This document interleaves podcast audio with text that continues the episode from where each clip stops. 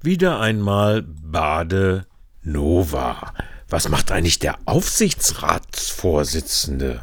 Es war unter Punkt 21 nur ein ganz kleiner Sidekick, den die nach der Sommerpause abgetretene Fraktionsvorsitzende der Grünen, Maria Fieten, am Montag, dem 20. November, im Hauptausschuss losließ. Eine Frage. Ich denke auch, dass alles in Ordnung ist.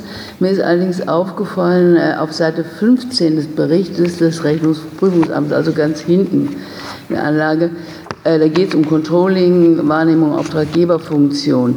Da ist ein Abschnitt, wo es eine Anmerkung Nummer 5 dazu gibt. Und wenn ich den Text jetzt vorlese, da steht, äh, eine ausreichende Wahrnehmung der Kontroll- bzw. Auftraggeberfunktion ist weiterhin unerlässlich, allerdings für den ESE auch recht zeitintensiv und führt teils zu einer doppelten Sachbearbeitung.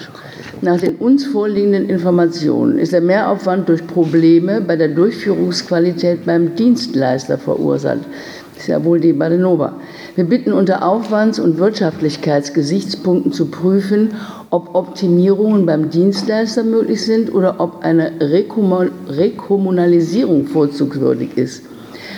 Ich gehe davon aus, dass doch irgendwo Missstände oder, oder äh, Reibungen da vorhanden gewesen sein müssen, die jetzt nicht nur ganz ähm, niedrig und zu vernachlässigen waren, wenn man sogar äh, eine Rekommunalisierung der Durchführung äh, der Stadtentwässerung ins Auge fassen sollte. Und es, ich frage mich einfach, was dieser Bemerkung zugrunde liegt.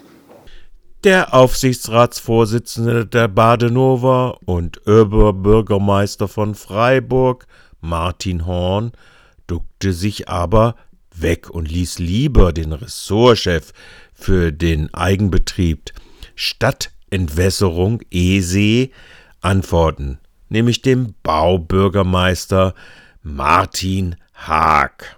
Entschuldigung, also es ist natürlich ähm, zwischen ähm, der Badenova und dem ESE natürlich zum Austausch von Dateninformationen und Ähnlichem kommen muss und sich äh, das an dem orientiert, was man vor, glaube ich, 20 Jahren beschlossen hat, als man die Stadtentwässerung an die Badenova abgegeben hat.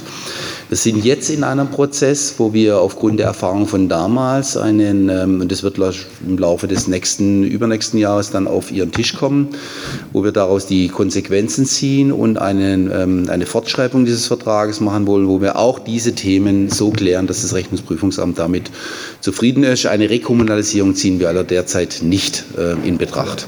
Ja. Danke.